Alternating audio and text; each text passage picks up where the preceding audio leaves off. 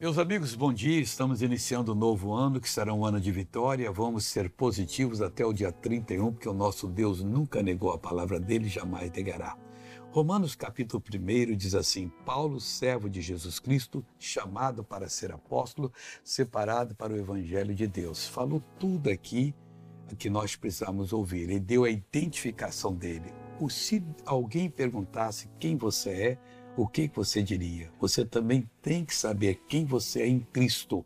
Porque você diria, olha, eu sou fulano de tal, servo de Jesus Cristo, chamado para ser um patrocinador, para ser um pastor, chamado para ser um terceiro, um testemunha de Jesus, fui separado para o evangelho de Cristo. O que que isso significa para você o Evangelho de Deus, que é o Evangelho de Cristo.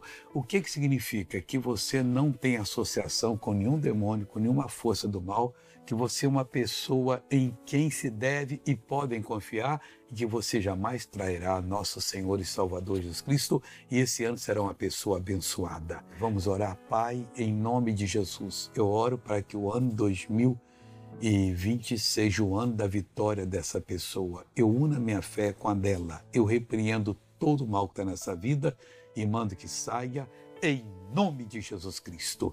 Tenha um bom dia e tenha um bom ano em nome do Senhor.